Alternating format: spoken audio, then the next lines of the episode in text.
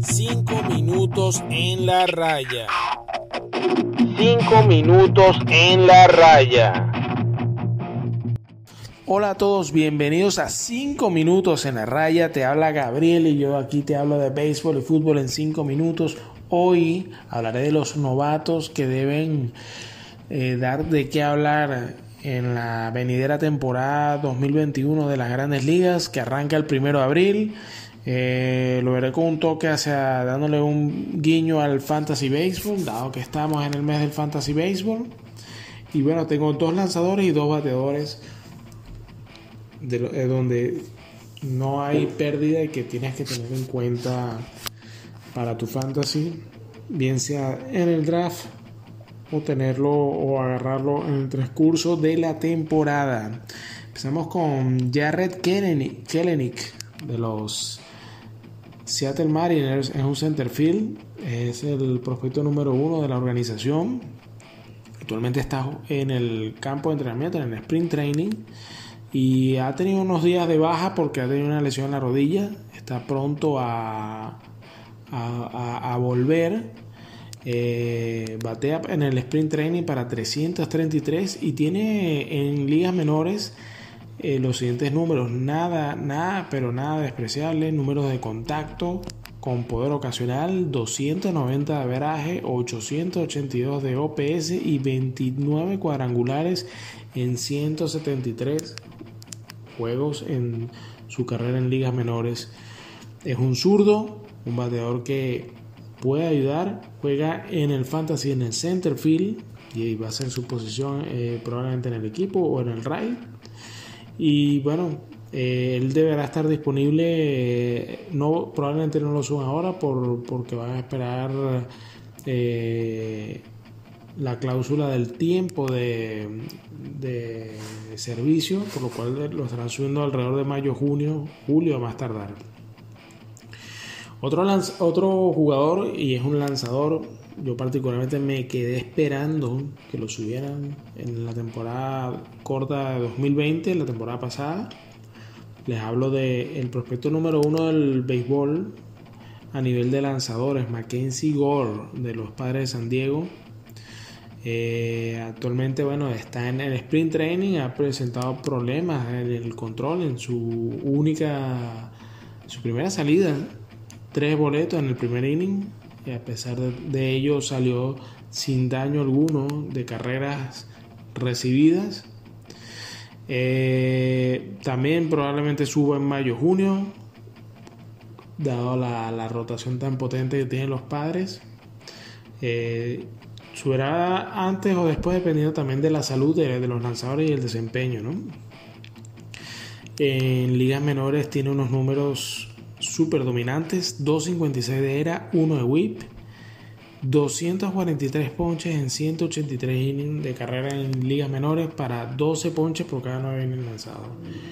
Un lanzador que evidentemente no tendrá estos números en su primer año, es un lanzador inclusive para ser tomado en las ligas de dinastía, donde se, tiene la figura de los keepers, que es el jugador que mantienes de una temporada a otra en tu roster.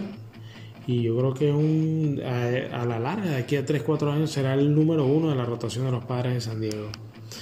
Seguimos ahora con Wander Franco, de 19 años, el, prospecto número uno del béisbol en sí, de los Reyes de Tampa.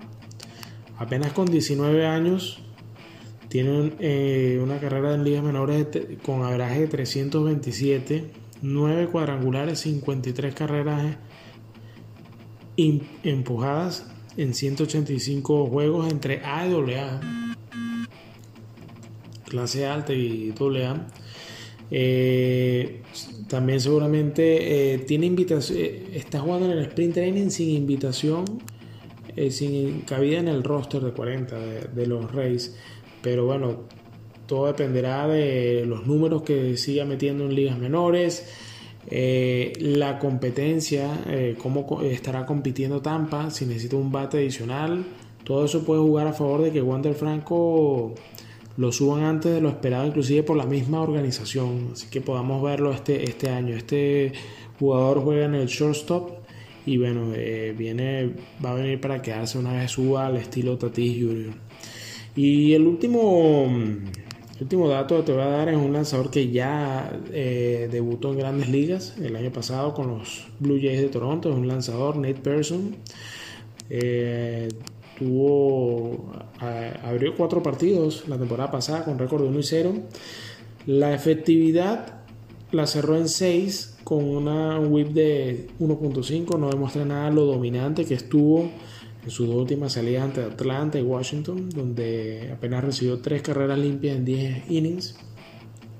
Es un lanzador que probablemente ahorita está pasando por una lesión y no va a estar listo para el Opening Day, pero una vez esté recuperado seguramente estará en el equipo grande. Te, doy estos cuatro datos para que, bueno, para que bien sea los cojas al final de, de, la, de las últimas rondas del draft para mantenerlos ahí en tu, en tu roster para cuando suban, porque por lo general los, los novatos y en general para mí tienen un, un efecto esperanzador, porque al final puede resultar ser un bateador que te dé títulos o un lanzador que te dé títulos por el rendimiento. Puedes conseguir un, un jugador que te genera la diferencia en un pick ya al, final o estando pendiente eh, en la lista de jugadores libres, de agentes libres, para cuando esté cercano a subir, tomarlo. Debe tener por muy bajo costo un, un jugador, como te digo, bien sea bateador o pitcher, que, que por su desempeño pueda, pueda el desempeño de un, de, un jugador que hayas elegido entre los 10 primeros de, de, de tu, de tu ronda. Entonces tiene, para mí este, tiene este, este sentido de, andar siempre pendiente de los novatos que suban, revisar los números de ligas menores, como, como, van, como van evolucionando. No todos los novatos tienen un impacto inmediato, lo podemos ver por ejemplo de Vladimir Guerrero Jr., que destruyó las ligas menores, pero no ha podido en ligas mayores. Pero tenemos otros ejemplos como Fernando Tatis Jr., que en Grandes Ligas ha hecho lo mismo que en Ligas Menores. Rona, La Cuña eh, hizo lo mismo.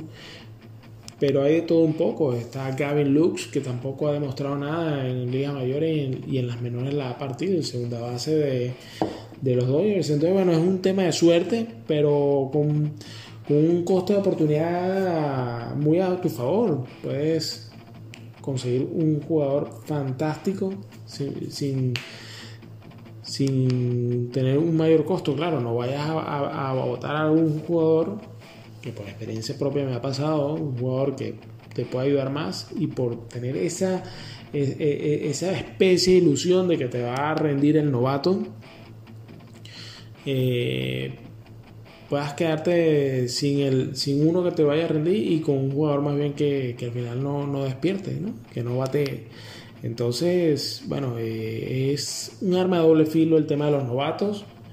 Eh, a veces los números en ligas menores, por supuesto, por la competitividad, escandilan, te hacen alucinar y te hacen pensar que va a ser lo mismo en grandes ligas, pero no siempre es lo mismo. Ya te he comentado varios casos, tanto de éxito como de no tan, de tanto éxito.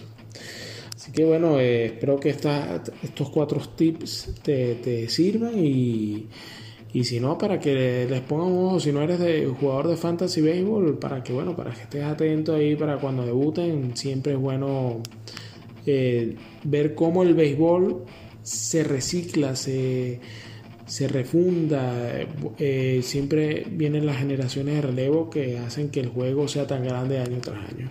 Estos han sido cinco minutos en la raya, hoy hablando de los novatos que puedan eh, despuntar en esta temporada 2021 de las grandes ligas. Te habla Gabriel y nos hablamos en la próxima. Un saludo.